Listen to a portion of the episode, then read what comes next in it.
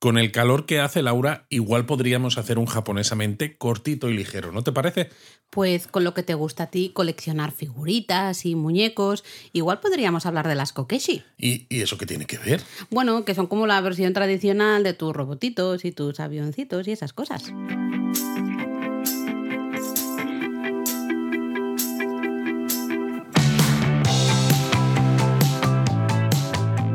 Bienvenidos a Japonesamente. Un podcast sobre cultura japonesa de Lexus producido por Japonismo. Madre mía, Laura, hasta en el teatrillo del podcast ya aprovechas para que todos los japonistas conozcan tu crítica hacia mi coleccionismo. No, solo mira, ahora mismo estamos en el despacho, el despacho está inundado de cajas de robotitos y avioncitos y cosas de estas VF25 veo por ahí y luego Claro, eso es de Macros Frontier. Bueno, pues eso. Eh, se nota que, bueno, la mudanza está terminada, terminadísima desde hace días, pero nos falta arreglar aquí todas estas cajitas de tus robotitos, de tus muñecas, de tus muñecas kokeshi modernas. Bueno, pues Realmente. entonces empieza a hablarme de Kokeshi. Bueno, las kokeshi realmente, eh, en japonés, kokeshi ningyo, ningyo es muñeca, con lo cual las muñecas kokeshi son probablemente una de las muñecas más antiguas de Japón. Y realmente eh, diréis, hombre, una muñeca, vais a estar hablando de una muñeca. Bueno, es que realmente se ha convertido un poco en una artesanía, ¿no? Una muñeca de un todo un cuerpo de madera, no tiene brazos ni piernas y tiene la cabeza así bastante redondeada y lo más importante, y por lo que he dicho que se ha convertido en una artesanía tradicional, es que está eh, hecha a mano y pintada a mano. Exacto, no tiene ropa, no tiene pelo, no tiene ningún otro tipo de accesorios. Y bueno, según algunos autores, son, eh, las kokeshi son una celebración del minimalismo. Bueno, a Y mí esto me suena un poquito a, Bueno. a vender la moto. ¿eh? Totalmente. O sea, cuando tienes esas kokeshi, tú lo ves y dices, tengo que buscar una explicación de qué es, ¿no? Eh, seguramente sea de esta manera porque sean muy, son muy antiguas y son, pues bueno, muy, eso, simbólicas sigue- de lo que es la forma humana sin necesidad de añadirle historias raras que dices, si es que ya se sabe, ¿no? Ya se ve que es una figura humana Claro, porque se, simbólica. se hace a mano, con lo cual tallar un trocito de madera, pulirlo bien y solo en Es todo caso darle la forma a la cabeza es mucho más sencillo. Si la idea, el origen era que fuera una muñeca, es decir, un juguete, pues no podía ser muy caro, porque si es muy Totalmente. caro pierde, pierde la gracia. ¿no? Además, son un sello de identidad de la región de Tohoku, donde se llevan elaborando estas kokeshi hace más, desde hace más de 150 años. ¿no? Es otro motivo más, eh, si os gusta la artesanía japonesa y os gusta conocer estos, bueno, estas tradiciones, eh, ya al que diga tradición y modernidad, pues toma, tradición, las kokeshi, en una región además que a nosotros nos gusta mucho y que pese a lo bien conectada que está con Tokio, todavía sigue siendo poco visitada. Sí, es un Japón por explorar realmente. ¿eh? Las kokeshi las vais a encontrar en todas partes. Recuerdo, por ejemplo, eh, unos inflables de unas kokeshi muy grandes en el barrio de Sugamo, si no recuerdo mal, Sí. en, en Tokio, vamos. Vais a encontrar kokeshi por absolutamente todas partes, pero es verdad que forman parte de alguna manera de el ser, ¿no? Del- de la región de Tohoku. Tú lo has dicho muy bien, el sello de identidad de la región de Tohoku. Así bueno, que es si que queréis... a veces pues estoy aquí me A pongo veces estupendo. bien y todo, a veces ¿eh? me pongo estupendo y Sí, hablo bien. sí, sí. Así que bueno, si queréis aprender más de las, de las kokeshi, a lo mejor luego podríamos decir algunos lugares en los que, se, que se- podéis ir para pues adquirir algunas kokeshi tradicionales. ¿no? Pero bueno, decimos que es una muñeca, pero es verdad que el origen de la kokeshi es el mundo de los sí, juguetes. sí, es lo que decíamos antes. y el objetivo era entretener a los más pequeños. Era una muñeca, era una muñeca, por eso nosotros creemos que por eso mantenido esta forma, ¿no? Sin brazos, sin piernas, sin demasiadas cosas, simplemente porque de esta manera pues los costes eran mucho más bajos y podía cumplir su función de ser un juguete. Claro, pero lo que pasa es que con el tiempo los mayores pues le han encontrado el gustillo a esto de la kokeshi, sobre todo el hecho de que estén pintadas a mano, que lo hace,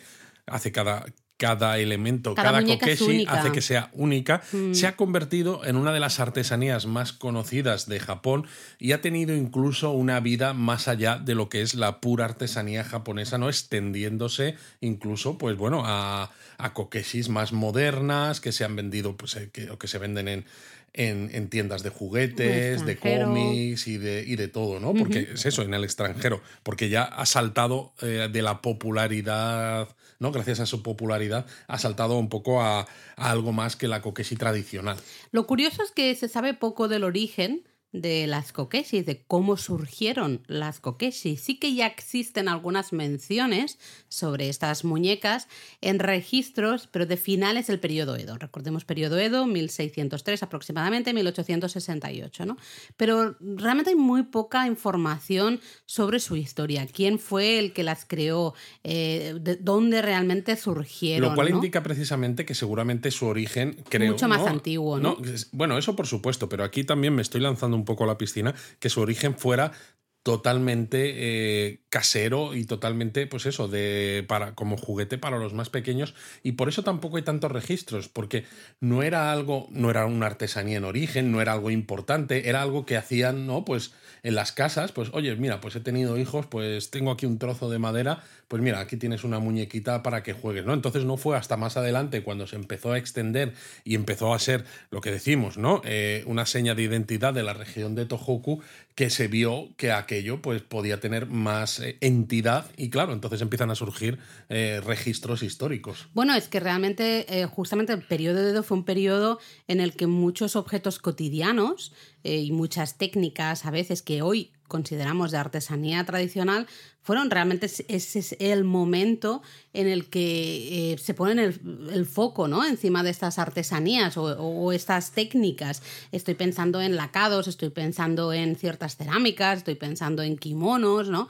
Pues probablemente también muchos se nota juguetes que tradicionales. Que era, una época de, que todo el mundo estaba ocioso. Bueno, eh, eh, mucha gente estaba ociosa, como tú dices, y luego tenemos a una casta, a un grupo que son los, los comerciantes y los artesanos justamente. Que necesitan gastar dinero. Claro, tienen mucho dinero, tienen más dinero que los samuráis y en cambio son una caza inferior a esos samuráis. No pueden demostrar de ciertas maneras que tienen más dinero que los samuráis y ¿qué hacen? Pues se gastan el dinero pues con, entre comillas, chorraditas, ¿no? Con, pues voy a comprar una cajita para guardar mis, mis medicinas, pero esa cajita va a estar decorada con pan de oro, tallada con no sé qué, con, ¿no? Hecha a mano, tal. Eh, es decir, es un momento en el que las artesanías realmente reciben eh, la atención que se merecen, ¿no?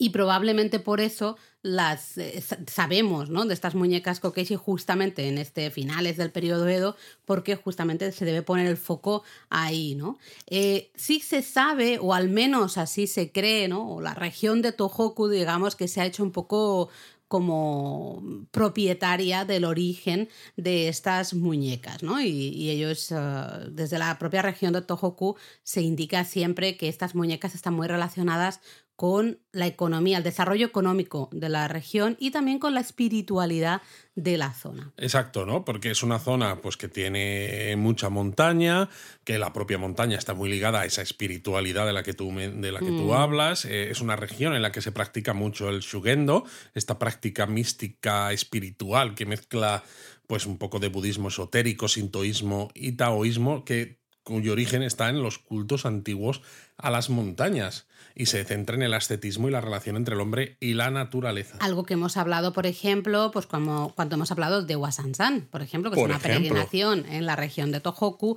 y donde podemos sentir justamente esa espiritualidad y ese culto a la montaña, ¿no? A la naturaleza. Se vive muy de cerca ese shugendo justamente en Exacto. Y de esos abundantes bosques que hay en toda esta región, pues surgió el negocio de la madera y la carpintería, que son dos de los grandes pilares económicos de la región. Claro, así que ya tenemos, por un lado, esa espiritualidad ¿no? de las montañas, ese shugendo, esa conexión con la naturaleza, y por otro lado, de, igual, de la misma forma, eh, justamente esos bosques, ¿no? La, eh, el, número ¿no? de, de, negocios dedicados a la madera, a la carpintería, pues ya tenemos ¿no? las dos patas del surgimiento de alguna manera de la kokeshi, porque es normal que se crearan muchos objetos de madera pues para Bueno, claro, porque era un centro maderero de, de primer orden, Tohoku, y claro, pues ya que vas a hacer objetos de madera, pues dices, pues los voy a hacer también para que jueguen los Sí, niños, que es un veces- poco lo que yo te decía. Sí, sí, a veces puede ser que sean hasta restos, ¿no? Tú haces,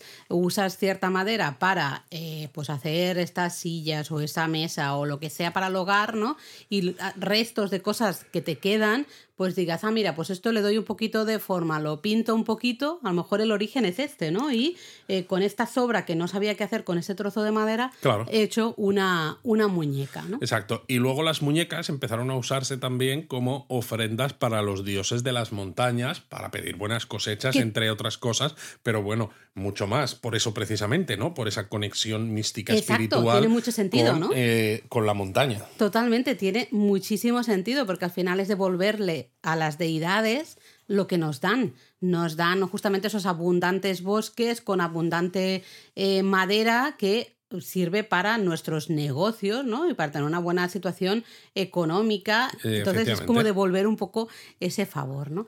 Y luego, bueno, pues eh, básicamente las kokeshi, lo que decíamos al inicio, se pasaron, ¿no? De ser un simple juguete, una simple muñeca, a convertirse en el perfecto Miyagi. Hablamos del regalo en Japón hace mucho tiempo aquí. Yo siempre en- lo digo y soy muy pesado con esto, pero a veces merece la pena saber un poco cuáles son los regalos típicos que se pueden hacer cuando vas a Japón, porque aunque cualquier regalo está bien, porque demuestra que has pensado en la persona a la que se lo regalas, cuando vas a un país con una tradición cultural que es tan diferente, Mm. comprar algo que sea específico de esa cultura y que te permita contar una historia cuando das el regalo, creo que es algo bonito. Y en el caso de la kokeshi, por ejemplo, es todavía un paso más allá porque muchas personas, estoy seguro, no esperan recibir, ¿no? Como regalo, como ¿no? Tú has ido a Japón, me has traído algo, no sé qué esperar, pero una kokeshi, ¿no? Si encima es de estas de forma más tradicional y de- seguro que nadie se lo espera y es algo súper chulo. Y si escucháis este episodio de Japonesamente, encima les vais a poder contar, o bueno, directamente les ponéis los auriculares, Escucha. le dais al play, le dice, mira, oyes, escúchate esto y ahora entonces valoras lo que te he traído. Lo curioso es que justo al final del periodo Edo, en el, ya en el periodo Meiji, sabéis, finales del siglo XIX, comienzos del siglo XX, toda la región de Tohoku experimentó un fuerte aumento de, de turistas evidentemente nacionales, ¿eh? turistas japoneses, Eh, especialmente gracias al desarrollo de las aguas termales, de los onsen, de los grandes complejos Bueno, de Japón onsen. siempre ha hecho turismo de onsen, los japoneses, y bueno, pues eso, Entonces, tener en ese país- periodo como que se puso el foco justamente en la región Total. de Tohoku. Y claro, los turistas que no habían estado nunca en Tohoku llegaban a Tohoku para eh, disfrutar de las aguas termales, pues empezaron a ver esas kokeshi, esas muñecas, y se las empezaron a llevar a casa como recuerdo, justamente, ¿no? Como regalo también, como ese humillage que decíamos eh, después de su viaje. Entonces, la producción, la elaboración de muñecas empezó a desarrollarse mucho más en los lugares donde había pueblos onsen, porque claro, eran los lugares eran los donde lugares había más donde turistas. había turismo, exacto. Y de claro, de, de todo eso, pues se empezó a popularizar la kokeshi como Miyage y se empezaron a crear muchas más muñecas para su venta como Miyage. Y aquí ya no solo en los pueblos onsen, sino en el resto de pueblos de la región. Y claro, pues el resto ya es historia. A simple vista, la kokeshi es como muy sencilla, ¿no? Ya hemos dicho que es un, realmente un trozo de madera, así tubular, con la Sí, cabeza. cilíndrico más o menos. Sí, eh, cilíndrico, la cabeza pintado a mano, no tiene ni piernas, ni brazos, ni nada, ¿no? Pero vamos a intentar explicar un poquito las diferentes partes, porque au- aunque a simple vista puede parecer muy sencilla, pues hay ciertas cosas en las que nos podemos fijar, ¿no? Por ejemplo, empecemos por el cuerpo. Supuestamente hay siete tipos de cuerpos diferentes. A mí al final me parecían todas iguales y realmente no. Hay cuerpos más delgados, más cilíndricos. O sea, tú más- tienes eso, el delgado, el cilíndrico, el reducido, el grueso, cintura estrecha, con hombros y acampanado, ¿no? Son Eso los es lo siete. que iba a decir yo, Luis. Sí, pero tú lo estabas diciendo como que, bueno, hay de esto y no, no, son los siete que, que se, han, ¿no? que se han estudiado y que se han establecido como, como esas diferentes. Las distintas familias de artesanos normalmente usan más de un estilo. Normalmente hacen, ¿no? Pues yo hago kokeshi delgadas y cilíndricas, o a veces hago delgadas y reducidas, o a veces hago lo que sea, ¿no? Es decir, no se puede usar eh, la forma de una kokeshi para saber qué artesano o qué familia de artesanos ha realizado, ha elaborado esa kokeshi, ¿no? Porque al final todos los artesanos hacen pues una variedad de, de kokeshis diferente, ¿no? Lo que sí es importante es la madera. La madera que se usa para tallar el cuerpo puede variar al final según la región, ¿no? Porque claro, eh, normalmente se usa madera de cerezo, por su color, por su suavidad, pero también hay madera de arce. Al final es un poco la madera que haya también más cerca en el lugar donde se encuentra ese artesano. Bueno, si fuera madera de cerezo, ¿no? Podría ser parecido a la artesanía en cerezo, en madera de cerezo de Kakunodate. Eso es, sí, sí. Pero bueno, cerezo y arce yo creo que son las más populares, pero podemos encontrar muchas maneras, eh, maderas, perdón, diferentes por eso, ¿no? Un poco dependiendo de lo, de lo que hay. Lo que sí, importante, que la madera debe secarse al aire libre, atención, ¿eh? entre uno y cinco años antes de poder usarse para crear esa muñeca kokeshi. Es decir, que cuando compras una muñeca no es algo que es pim pam pum.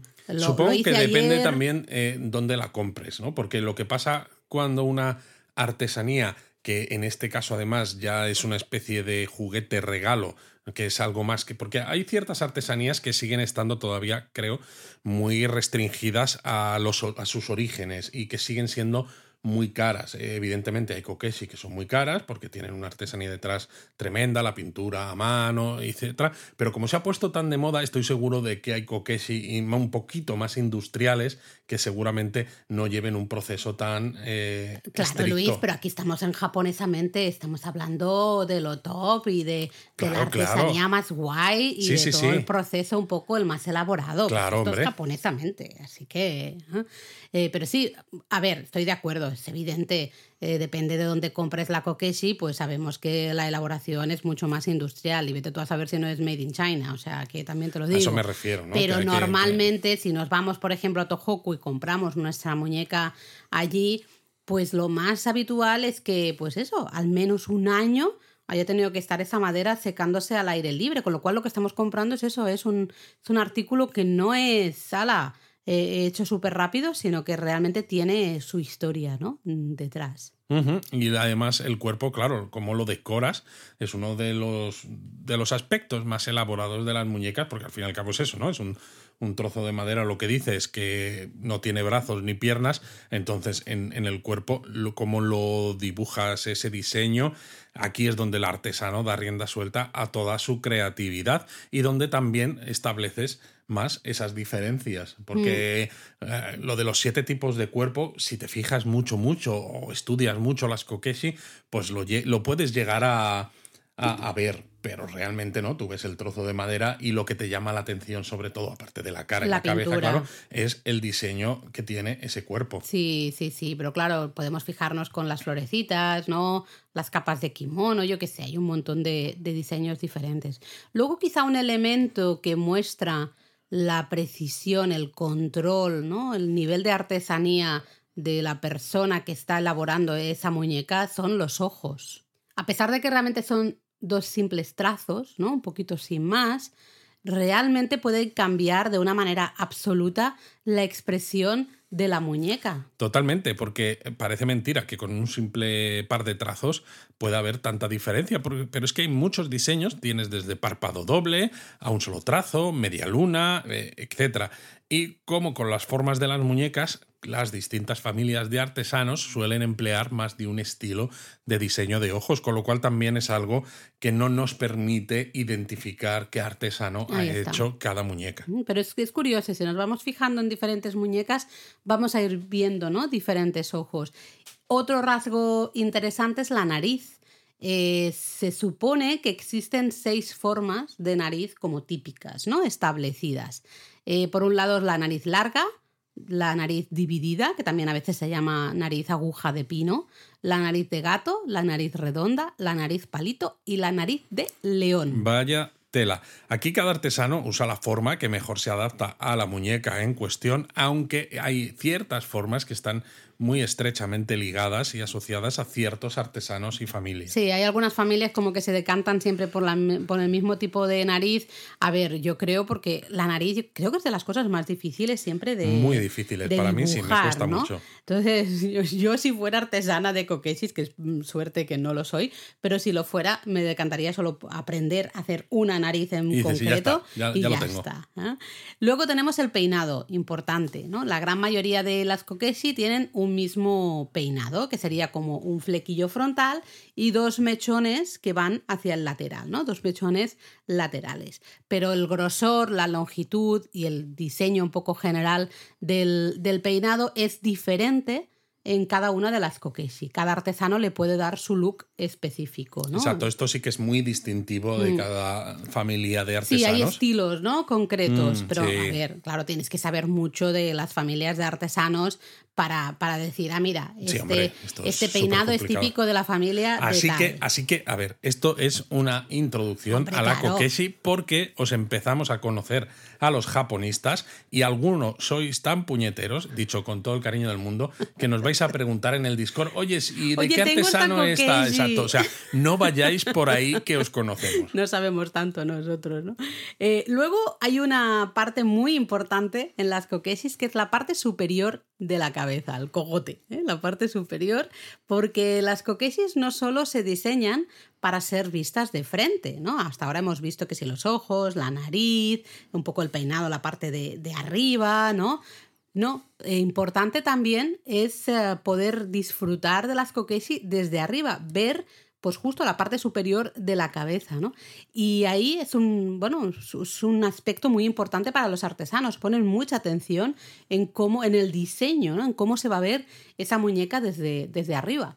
De hecho, algunos eh, decoran estas kokeshi, ¿no? La parte superior de la cabeza con círculos que se expanden hacia afuera, que si os lo intentáis imaginar casi parece un gorro, pero hay otros artesanos que hacen un diseño que imita la forma de un moño, pues bueno, pues es un peinado también muy típico de mujer. Eh, vamos a poner fotos. Sí, vamos a poner fotos. En Instagram, en Twitter, en eh, las redes sociales, a lo mejor también en Discord, para que esto se entienda para que cuando estéis escuchando el podcast podéis ir a ver esas fotos para entender un poco lo que os estamos diciendo, porque es cierto que dices círculos que se expanden hacia afuera, la descripción es perfecta, pero a veces necesitamos, de nada, necesitamos una ayuda un poquito visual, ¿no? o sea, me estás diciendo que no me explico bien. No, no, no, al contrario, te he dicho que te mm. explicas muy bien, extremadamente bien, pero que creo que es interesante que pongamos algunas fotos de apoyo. Ah, bueno, si es de apoyo, entonces vale. Bueno, hemos hablado un poco de, la forma de esta kokeshi, pero deberíamos poner un poco el foco en la construcción, en la elaboración.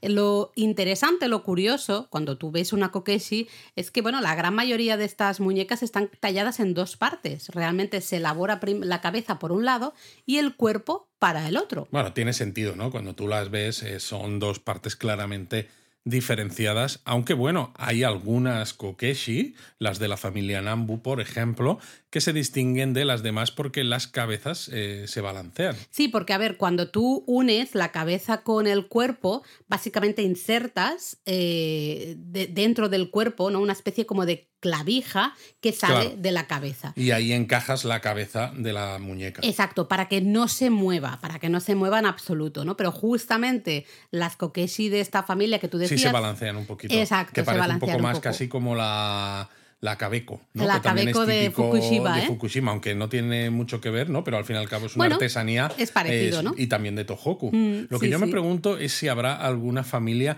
que haga un único diseño con la madera, ¿no? Que, incluya cabeza y cuerpo. Pues probablemente algún artesano habrá, pero vamos, lo típico Sí, sí, sé que lo típico es, hacerlo diferente. En dos partes. Pero bueno, ¿no? Si hoy en día, además, eh, yo creo que con el nivel de tallado que hay en madera y esto seguramente se puede hacer de esta forma sin ningún tipo de problema. Eh, en la actualidad, dado que decíamos, ¿no? Justamente tenemos las kokeshi también como, ya no solo como muñecas, sino como souvenir, ¿no? Como recuerdo y eh, se compran mucho. Tú mencionabas al inicio, kokeshis también un poco más modernas y tal. Bueno, en la actualidad realmente tenemos estos dos tipos de kokeshi. Las dento kokeshi, que son las kokeshi tradicionales, como las de siempre, las de toda la vida, y luego las shingata kokeshi, las Shingata es el nuevo tipo de kokeshi, literalmente, ¿no? Es decir, las kokeshi creativas, vamos a, llamarlas, ¿no? Las kokeshi tradicionales o dento kokeshi... Lo de Shingata, esto lo, lo odio. El Shingato Corona. Exacto. Sí, porque, o sea, tres años después todavía seguían hablando de, de Novel Coronavirus, que en inglés el Nobel este, ¿no? Como el, el novedoso... Hombre, ya el nuevo, ¿no? Pero ya, claro, el, eh, tres años después ya no es tan nuevo. Pues eso, Pero Shingata Kokeshi. Shingata Kokeshi, por eso yo lo he traducido como kokeshis creativas. Muy bien, Laura, me ha gustado. Entonces, bueno, las dento kokeshi, estas kokeshi tradicionales, se clasifican en 11 tipos diferentes de muñecas, que básicamente son, eh, corresponden a las 11 familias un poco clásicas de artesanos, ¿no? Las, las diferentes eh, casas de artesanos pues se, clasifican en 11 y cada uno pues, tendrá su estilo un poco de muñeca, ¿vale? Eh, podríamos aquí estar hablando mucho de cada una de estas familias. Mm, las mencionamos, ¿te parece? Y vemos un poco lugares que hay cerca, porque a lo mejor hay algunos lugares, estas familias se encuentran en algunos lugares que quizá no son tan populares, no son tan turísticos, pero otras, pues sí, hay, Bueno, nosotros os los vamos a contar porque quién sabe, igual alguno está muy loco por la artesanía japonesa y quiere salirse de lo típico, eh, quiere ver Tokio, Kioto y demás, pero dice, oye, el japonismo, quiero ver algún sitio que, que, no sea tan típicamente turístico. Pues mira, pues me voy a ir a Tohoku, y ya que me habéis hablado de Kokeshi, pues voy a intentar buscar algunas de estas Kokeshi, me voy a comprar 11 diferentes, una de cada familia. Bueno, hemos dicho antes que eh, se popularizaron en los pueblos onsen de la región de Tohoku, entonces vamos a pues ver... encima te vas a de onsen. claro, hay muchas, las 11 familias, o sea, los vamos a encontrar en muchísimos pueblos las 11, Por eso son 11, ¿no? Pero son las 11... me lo he buscado. Onsen familias. me lo he buscado. No, pero lo que te iba a decir es que puede haber pueblos onsen muy chiquititos, ¿no? Muy poco turísticos. Pero solo 11. Dios. Y en esos, justamente en esos pueblos, va a ser muy fácil, entre comillas, pues a lo mejor visitar a algún artesano, algún taller de artesanía, ¿no? Porque realmente es un poco lo más importante de, ese lugar, las kokeshi y eh, los baños termales, ¿no? Mira, empezamos en la prefectura de Fukushima eh, y se encuentra Tsuchiyu, la, la familia Tsuchiyu. Eh, que destaca justamente por esos círculos que decías tú de la parte superior de la cabeza, tienen una forma muy característica. Y este tipo de eh, muñeca la vamos a encontrar, por ejemplo, en Tsuchiyu Onsen, en Izaka Onsen o en Dake Onsen, por ejemplo. Tres pueblos onsen muy chiquititos. Sí, pero perfecto para tener una experiencia de baños termales muy tradicionales en sitios donde hay poco turismo internacional. Encima compráis artesanía muy destacada de la región. Muy local. Es que, perfecto. Perfecto. Luego, otra familia eh, que tiene ese tipo ¿no? de kokeshi tradicional sería Togata. Togata en la prefectura de Miyagi, ¿vale? Eh, se, este, en este caso destaca también por la parte superior de la cabeza, pero en este caso por unas líneas que se llaman tegata. Son muy características de este tipo de kokeshi de togata, ¿vale? Eh, y esto básicamente se encuentra en el pueblo onsen de Togata Onsen. Vale, qué casualidad. O sea, todo mismo nombre. Así que de nuevo, pequeño pueblo onsen, lugar muy poco turístico. Eh, y ahí podemos disfrutar justamente de la em, bueno, eh, de, la artesanía de estas muñecas. Un tercer, una tercera familia eh, sería la de Narugo, en la prefectura de Miyagi, que en este caso la kokeshi destaca por crisantemos y hojas de arce en la decoración del cuerpo. O sea, aquí estas kokeshi son preciosas porque además utilizan aspectos que son muy, muy típicos de la naturaleza japonesa y claro, esto es súper bonito. Y se encuentra en la zona de Naruko Onsen. Naruko Onsen se encuentra en algún sitio cercano a algún sitio al que hemos estado y ahora mismo mm, no caigo, Luis. Ah, bueno, al norte, al norte de Sendai, más o menos. Hacia el norte de, de, Sendai tenemos esta zona de nuevo de, de, bueno, baños termales, ¿no? Justamente hay una garganta interesante, una zona de naturaleza también eh, súper bonita. Otra familia, otro tipo de kokeshi tradicional sería la Yajiro, eh, también en la prefectura de Miyagi.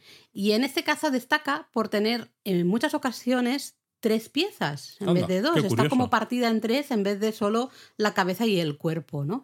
Y como su propio nombre indica, se encuentra normalmente en la zona de Yajiro. Una zona, oh. de nuevo, estamos viendo pueblecitos todos muy chiquititos, normalmente muy poco turísticos, muy poco conocidos. Exacto, luego la línea Tohoku ¿no? os va a conectar por, por, los principales destinos por la costa del Pacífico de la zona de Tohoku, pero luego pues en algunos casos tenéis el Yamagata Shinkansen, el Akita Shinkansen o ya otros trenes locales que os permitan llegar más cerca de estos otros destinos. Luego después aparecen dos familias juntas, porque las kokeshi que hacen son muy parecidas, serían Sakunami en la prefectura de Miyagi y Yamagata en la prefectura del mismo nombre, en Yamagata.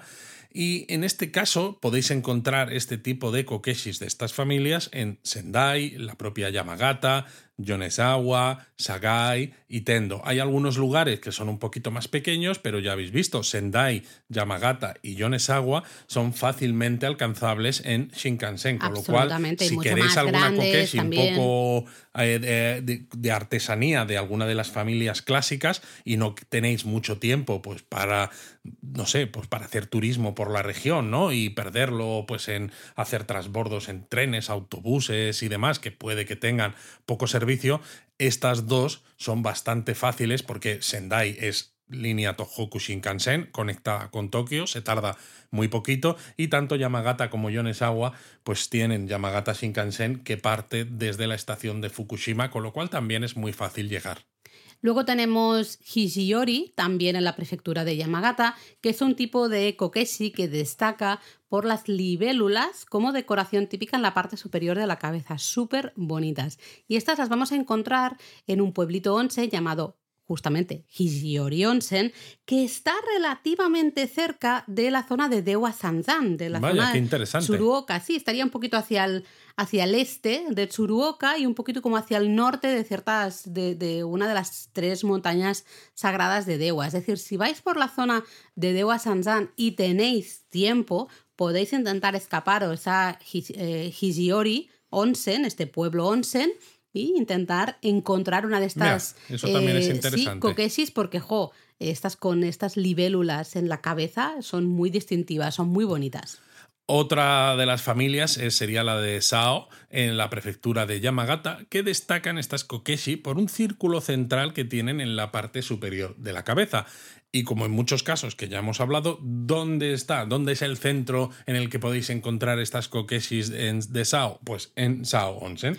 Que Sao Onsen, muy conocido por, primero en invierno, los monstruos de nieve. Efectivamente. No sé si habréis visto algunas fotos Con de unos... un teleférico, además, también. Exacto, sabía que te iba a eh, gustar. a mí me gustan estas eh, cosas. Unos árboles que están todos repletos de nieve, que parecen como monstruos, ¿no? Realmente de nieve, de ahí el nombre que les ponen, y es por el viento, ¿no? El viento va acumulando la nieve en los... Y, la va congelando. formas caprichosas en los ahí árboles. está, ¿no? Es, es, muy curioso. Y luego también está el pueblo de los zorros de Zao, que estuvo bueno, de moda eh, durante mucho tiempo, ¿no? Mm, están en medio semi-libertad, no sé muy bien, así que a mí no me termina de gustar mucho la idea porque me parece que es más un reclamo turístico el tener los, los zorros ahí. Entonces, bueno, no tengo muy, muy, muy claro, ¿no? Pero, pero bueno, ahí lo tenéis, Zao. Si os gusta el esquí, es uno de los lugares a los que podéis ir, con esas pistas de esquí maravillosas, esos monstruos de nieve y disfrutar de las aguas termales y os compráis una muñequita, una kokeshi Zao. Exacto. Otra familia es Nambu, en la prefectura de Iwate, y aquí las kokeshi destacan porque las cabezas de estas muñecas suelen balancearse con el movimiento, lo que decíamos antes. Y esto lo hace bastante único, ¿no? Porque por lo general las cabezas van encajadas ¿no? en esa clavija que está puesta en el cuerpo de forma que no se mueve nada. Y lo bueno además es que Nambu eh, las encuentras en la zona de Hanamaki Onsen, que dices, bueno, pues es un pueblecito onsen también, pues así pequeñito y demás, que puede estar bien si tenéis tiempo para descansar y tener la experiencia onsen, pero además se encuentra en Morioka, que Morioka es una ciudad que tiene estación de Shinkansen de la línea Tohoku. Eso significa que también es muy fácilmente accesible desde Tokio. De hecho, nosotros vimos Kokeshis Nambu, de estilo Nambu, en Hachinohe. Bueno, Lo recuerdo perfectamente. En Hachinohe, eh, relativamente cerca de Morioka, un poquito más evidentemente al noreste, pero vimos justamente ahí eh, muñecas Nambu. De hecho, hay un barrio, ¿no? Justamente en Hachinohe que se llama Nambu. Está todo al final relacionado. Luego, otro tipo de, de kokeshi, de familia, ¿no? De artesanos es Kijiyama, ya en la prefectura de Akita. Y estas, fíjate, Luis, esto te va a gustar. Destacan estas muñecas porque suelen ser de una única talla de madera. Ah, ves, ya lo decía yo, tiene que haber. No, yo no me acordaba. Aquí tenemos el, el, guioncito, es las anotaciones, y aquí Kijiyama hecha con una única talla de madera, no en dos piezas como es lo habitual. Bueno, tenía sentido que se pudiera hacer, ¿no? Y como no, pues el, nombre ya te lo dice, la zona de Kijiyama en la prefectura de Akita es donde las encontráis. Y finalmente tendríamos eh, las kokeshi de Tsugaru en la prefectura de Aomori. Y esto eh, estas destacan porque es una de las familias de artesanos más recientes. En este caso, se encuentran en la zona de Nuruyu Onsen y Owani Onsen, que también, de nuevo, ¿no? Zonas onsen, lo que implica un descanso, gastronomía tradicional, baños termales. Solo por eso ya merece la pena ir a pueblos onsen. Pero en este caso, encima, pues podéis conseguir artesanías especiales. Así que, bueno, muy recomendado si vais a ir por la zona de Tohoku, pues intentar ver si os encaja ir a alguno de estos pueblos onsen o alguno de estos lugares que hemos mencionado, ahora ya sabiendo qué tipo de kokeshi hay, qué tipo de kokeshi podéis encontrar en Y luego podéis quedar de expertos. Oh, esta es una kokeshi Nambo. Oh, esta es Tsugaru. O sea, los japoneses que os escuchen van a flipar, pero vamos, en colores. Bueno, da un poco de rabia cuando estás en el sitio y no lo sabes, ¿no? Cuando ya lo sabes... Eh, sabes en qué fijarte es lo que iba a decir, sabes en qué fijarte, sabes, ves algo y ya lo ves más fácil, porque muchas veces vamos haciendo turismo, vamos viendo cosas, ¿no? Y a veces hay demasiada información y no somos capaces de verlo hasta a veces muchas semanas después, cuando a lo mejor revisamos las fotos, que dices, anda, mira esto, ¿no? Y es que en directo tienes, hay tanta información, es todo tan diferente, es todo tan, ¿no? Te, atrapa todo tanto que te, a veces te cuesta filtrar. Si ya sabes de, antes de ir, ya sabes un poco lo que es típico, lo que es tradicional de, de, ese sitio, pues es más fácil, ¿no? A mí me da un poco de rabia haber estado, por ejemplo, en la zona de Yamagata y no habernos eh, comprado una kokeshi con esas libélulas, ¿no? La pues de sí, porque seguro que la vimos en algún momento. Estoy segurísima de que la vimos en algún momento, pero pues eh, se, nos ha, se nos ha pasado, ¿no? lo típico. Y al final eso, ¿no? Pues cada escuela hace su propia interpretación de la kokeshi y le añade pues características propias, porque al final tienes que tener tu manera de distinguirte de los demás. Pero claro, diréis, oye, pero hay veces que he visto cosas que son comunes, vosotros mismos lo habéis dicho, ¿no? Y que no hay a veces cierto, eh, algunos rasgos que, que, se comparten entre familias. ¿Cómo puede ser eso? Bueno, es porque un estilo impulsa o inspira otro estilo, ¿no? Entonces de ahí surgen otros estilos completamente diferentes. Al final eh, son 11, se han establecido esas 11 familias y 11 estilos de kokeshi, ¿no? Para, pues, bueno, pues se ha decidido, estos son las familias tradicionales, estos son los 11 estilos tradicionales, pero hay mucho movimiento, hay mucha creatividad y hay mucha, pues eso, inspiración, se comparte mucho de, ah, me ha gustado esto que has hecho, ¿no? Pues yo lo voy a... Yo lo que me lo voy a no copiar, sino lo voy a tomar prestado y lo voy a hacer a mi manera. Yo lo que me pregunto aquí, Laura, es si eh, en un futuro, teniendo en cuenta precisamente que la kokeshi se ha vuelto una artesanía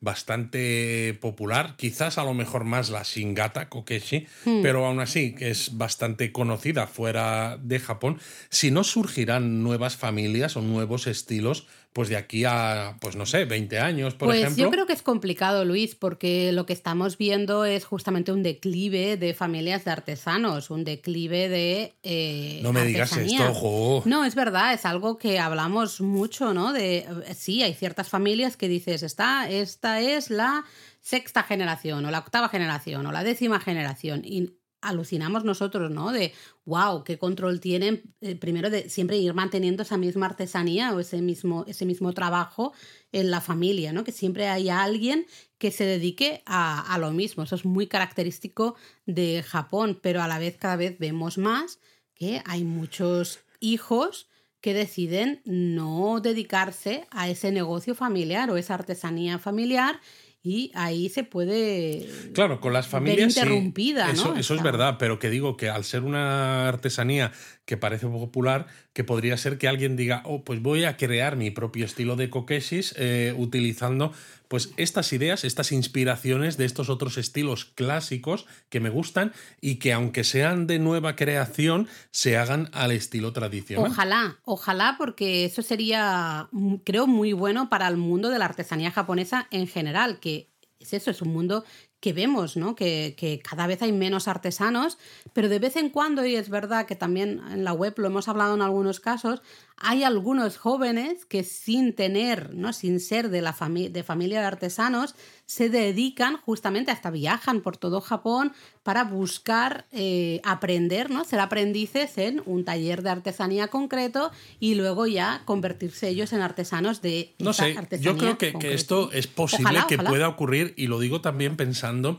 en cómo es el Japón actual, porque en el Japón, por ejemplo, de antes de que explotase la burbuja, donde prácticamente quitando esas familias de artesanos o de artistas o lo que fuera que, te, que se heredaban esos... Eh, eso, bueno, se heredaban o a veces era casi obligación. Bueno, ¿no? exacto, Tenías que casi con obligación. la línea de trabajo. Pero el resto de japoneses, prácticamente todos, tenían trabajos de oficinistas, los salarimán clásicos, para toda la vida. El hecho de que el Japón actual no ofrezca esa seguridad laboral para tanta gente, que ya no se busque ese tipo de trabajo, porque cada vez hay menos japoneses que quieren ese tipo, trabajar en ese tipo de empresas, significa pues lo que a veces hemos visto, eh, que hay japoneses que quieren mandar a la mierda, con perdón, eh, la gran ciudad, el estrés del entorno corporativo clásico, ¿no? Con lo burocrático que es y lo estricto, y se van a buscar, pues eso, hacer profesiones liberales, Sí, un poco pero- buscando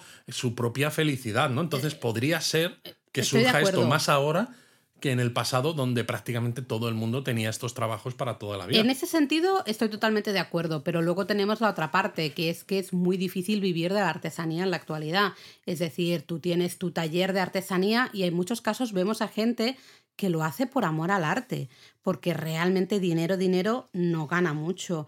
Vale que a lo mejor pues viven eso en pueblitos un poco más chiquititos, con menos gastos, todo lo que tú quieras, pero el problema, yo creo, en la actualidad es que mm, en muchos casos no se valora la artesanía es como verdad. tal. Tú mismo lo has dicho al comienzo. Seguramente hay kokeshi industriales por ahí que no tardan tanto tiempo, que no, no es necesario hace- hacer ese proceso tan largo, ¿no? De eh, primero secar la madera durante de uno a cinco Y, sobre- y- años. ta, ta, y ya no solo eso, sino sobre todo kokeshi, que es más fácil transportar y ponerlas en tiendas, por ejemplo, de centros comerciales en Tokio, que es uno de los grandes puntos de entrada del turismo a Japón. Claro, entonces, entonces- claro, eh, como un artesano pequeño que tiene una producción muy manual y que Bueno, hace es, este... es limitada porque este- esa persona solo tiene dos manos. Claro, pero llega ¿cómo lo va que llega. a utilizar esta persona, ¿no? O, o va a decidir esta persona, ah, pues voy a enviar, ¿no? Voy a poner mis kokeshi en esta tienda de Tokio. Alguno puede que lo haya, pero va a ser pues alguna galería de arte, Igualmente, alguna cosa claro, y, es muy que es y muy pequeño, ¿no? Muy poco. No vas a tener esa presencia masiva que te va a poner delante de, de la- de los ojos de todos esos Pues turistas. justamente Y este es por el eso, problema. claro, justamente por eso hay tantos artesanos también que, o tantos hijos, ¿no? La actualidad de artesanos que dicen, yo no voy a seguir con el negocio familiar, con el taller de artesanía familiar, muy a pesar de los padres, abuelos, tatarabuelos y lo que sea, ¿no? A veces tenemos líneas muy largas de artesanos y en la actualidad se están deteniendo. ¿Por qué? Primero porque a lo mejor esa persona dice, yo es que no quiero hacer esto. Yo quiero ser médico o quiero ser mm, DJ, yo qué sé, vamos a poner dos cosas como muy diferentes, ¿no? Y, en la actualidad sí que se está, y voy muy a lo que tú estabas diciendo antes, en la actualidad se está fomentando que cada uno también haga un poco lo que quiera, que vayan trabajando un poco de lo que quieran. Ya no es un camino estricto y ya está, ¿no? Eh, en el pasado era muy, si tú eras de una familia X que se habían dedicado desde el periodo Edo a hacer lacados, pues tú ibas a aprender a hacer lacados y ibas a trabajar en lacados, porque había que seguir la línea, ¿no? Esa, eh, e, esa casa, esa, mm, ese negocio familiar. En la actualidad cada vez menos y vemos eso, eh, que hay un declive importante en artesanos. De la misma manera, vemos que hay un aumento de jóvenes que no provienen de familias, ¿no? Justamente eh, de, artesanas, que deciden buscar talleres donde puedan aprender y en un futuro quizá crear su propio taller, ¿no? Vamos a ver qué sucede. Ojalá haya nuevos artesanos, nuevos tipos de kokeshi tradicionales, nuevos detalles, no sé, ojalá, porque al final si hay nuevas cosas es señal de que la industria está viva ¿no? y que no, no, se va a perder. Pero eso, bueno, en cuanto a las kokeshi tradicionales, luego han surgido, especialmente después de la Segunda Guerra Mundial, lo que llamamos antes, que a ti te gusta tanto, el Shingata Kokeshi, ¿eh? las kokeshi creativas o las kokeshi modernas. Son kokeshis que básicamente permiten al artesano total creatividad a la hora de dar forma a su muñeca. En este caso, este tipo de muñecas no son típicas de una región o de una ciudad de Japón concreta y las podéis encontrar por todas partes. Y de hecho en Occidente se han popularizado en tiempos recientes con multitud de diseños. Por ejemplo, había unas, ¿no? La marca Kimidol, creo, que yo te regalé algunas cuantas, pero aquí, claro, aquí está el tema un poco eh, que por un lado se han popularizado las kokeshi, pero se ha convertido en algo de uso masivo. Y es algo muy diferente. pero exacto, que tú lo, compras porque es muy mono, es diferente también a otro tipo de juguetes no, que no, encuentras. me refería muy diferente a las coques. Sí, pero por eso, es que ahí quería llegar. Perdón, perdón, perdón. Es muy diferente, por un lado, al otro tipo de muñecas que encuentras en las tiendas, entonces la gente las compra, pero no tiene ni idea de que eso eh, en, origen está inspirado en esas kokeshi tradicionales. Exacto. Con lo cual, sí, se están vendiendo kokeshi, pero no contribuye en absoluto a expandir el conocimiento de las kokeshi tradicionales y de la artesanía tradicional que hizo surgir ese tipo de muñecas con un cuerpo sin brazos y piernas y con, y con cabeza y nada más, ¿no? Entonces, claro, se pierde un poco la conexión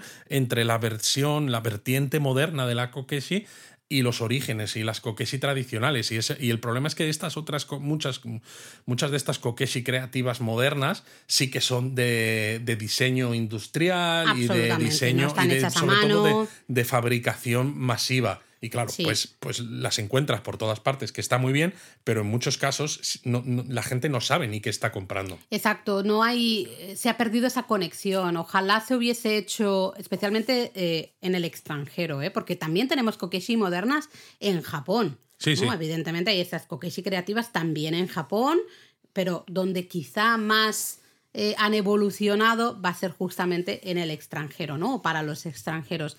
Y claro, cuando se pierde la conexión con la kokeshi tradicional, me da un poco de rabia porque se podría usar, ¿no? Estas kokeshi, Exacto. Eh, esas kimidol que tú decías, por ejemplo. Para extender un poco el conocimiento de qué es la kokeshi como, como juguete y como artesanía. Y, decir, regiones. exacto, esto viene de aquí, ¿no? Fíjate qué interesante. Y al final eso se pierde totalmente y tú compras una de estas kokeshi modernas en Occidente y dices, ay, qué mona es, pero ya está, no sabes nada de lo demás. Y a lo mejor un día viajas a, Tohoku, ves las kokeshi tradicionales. Y ni haces el clic. Y ni haces el clic que, que, te permita unir una cosa con la otra. Sí, eso es verdad que es, es triste, ¿no? Bueno, eh, si vais a viajar a Tohoku, ya os hemos dicho un montón de lugares a los que podéis ir, pero fíjate que desde 1948 todos los años se celebra en Naruko Onsen. Recordad que este es en la zona de Osaka, la prefectura de Miyagi. Bueno, es, la zona de una de las familias. Hemos hablado de antes. estilos de estos Recordad que hemos dicho como al nor, un poquito noroeste de, de, Sendai, ¿vale? Pues ahí se celebra el festival de las Kokeshi. Oh, qué interesante. El Kokeshi Matsuri, que es una oportunidad fantástica, eh, no solo para comprar muñecas Kokeshi, sino también para ver cómo los artesanos trabajan justamente esas muñecas Y- kokeshi. Sí, pero es que además es interesante porque los 11 estilos de kokeshi tradicionales que decíamos están presentes en este festival. Así que si eh, vais a este festival que tiene lugar el último fin de semana de, de agosto, os ponéis antes este episodio de japonesamente y así cuando llegáis veis esos 11 tipos y los sabéis reconocer y qué mejor manera de, eh, de ver esas diferencias que hacerlo en directo en un sitio donde están los 11. Bueno, muy interesante este festival porque comienza siempre el viernes. Hay varios rituales religiosos en el santuario justo de- del pueblo Onsen. Por un lado, por ejemplo, los artesanos de las distintas familias tradicionales, esas 11 familias que hemos mencionado antes, ofrecen muñecas kokeshi a las deidades del santuario eh, con, bueno, para, Para expresar la gratitud, ¿no? Y también Exacto. Para pedir un poco su, su apoyo eh, en el futuro. No solo su apoyo a ellos específicamente, sino a toda la artesanía en sí, al es. futuro de las kokeshi. ¿no? Y luego hay un ritual muy bonito porque se agradece a todas aquellas muñecas rotas o dañadas pues su, su trabajo, entre comillas, ¿no? El, el- el haber existido Es decir, si le das una kokeshi a un niño un poco pequeño y lo que hace con la kokeshi es darle golpes contra el suelo y acaba con la cabeza rota, pues bueno, se le agradece, ¿no? El haber estado ahí, haber acompañado a esa persona durante el trabajo, tiempo que ¿no? ha estado, pues, pues viva la kokeshi. Entonces se hacen grandes hogueras y se queman justamente estas kokeshi que están rotas o están dañadas, pues en estas grandes hogueras como agradecimiento. Y a encima las de esta manera, ya que la has quemado, pues te tendrás que comprar una nueva. Pues, Eso está bien, ¿eh? Es que, esto- claro, el- está todo el pensado. tema marketing lo tiene muy Está controlado. todo pensado. muy controlado. Luego, bueno, durante todo el fin de semana ya hemos mencionado, ¿no? Hay exposiciones de muñecas y además, pues bastante fácil ver a grandes artesanos de una de esas 11, bueno, varias, ¿no? De esas 11 familias, pues crear, elaborar muñecas en directo. Bueno, pero si encima vais vosotros que dices, ya, pero aparte de comprar, a mí me gustaría esto, pues igual que habéis contado en la web a veces, ¿no? Que hay ciertos talleres, de artesanía, pues aquí también hay talleres para pintar a mano vuestra propia kokeshi con charlas, eso sí, en japonés, y hasta un desfile nocturno. Bueno, y en el desfile hay baile- bailes tradicionales de la zona y hasta gente vestida de kokeshi, Anda, qué Luis, interesante que van esto. ahí todos vestidos de, de kokeshi, que digo, con, claro, los brazos Claro, los brazos los tienes que llevar y, como y por tienes dentro que del ir dando saltitos o algo. Porque, claro, porque claro, tampoco tienes pies ni Exacto, piernas. ¿no? Eh, la verdad es que a mí me gustaría mucho ir a este festival, nunca nos ha encajado. También pero- porque es eso, ¿no? No, no, no se celebra en uno de los, de, las, de los núcleos principales de Tohoku claro, Naruko y necesitas Onsen ir a propósito. Cuesta un poquito llegar y bueno, claro, último fin de semana de agosto también son fechas ya complicadas, ¿no? Nosotros a lo mejor más comienzos, mediados de agosto es bastante más típico que estemos en Japón, pero fin, último fin de semana de agosto, poco más difícil. sí, también. sí, porque claro, cuando tienes hijos que empiezan Claro. curso escolar a principios de septiembre, pues te cuesta un poquito más. Bueno, esperamos que os haya gustado este japonesamente dedicado a las muñecas kokeshi. Eh, vamos a poner fotos, ya os hemos dicho, para sí, que sí, para que se distinga un poco mejor y que veáis de qué estamos hablando. Nosotros tenemos una que la estoy mirando aquí, la he estado mirando a ratos cuando estábamos hablando para inspirarme, ¿no? A, acordarme de comentar ciertas cosas. Vamos a poner fotos de Sí, esa que, y de que a mí me gusta, ¿no? Porque aquí se- en esta que tenemos se ve claramente el flequillo que tú decías Sí. y los mechones laterales. Exacto. Lo que pasa es que los mechones estos laterales a veces a mí me recuerda un poco a Curro Jiménez. Ay, Dios mío. Porque parece un bandolero así, Como las con patillas, las patillas, ¿no? claro. Las patillas. O sea que las muñecas kokeshi tienen patillas. Tienen, algunas tienen patillas, ya Pues- veréis la foto y ya a ver qué nos contáis. Mátane. Mátane.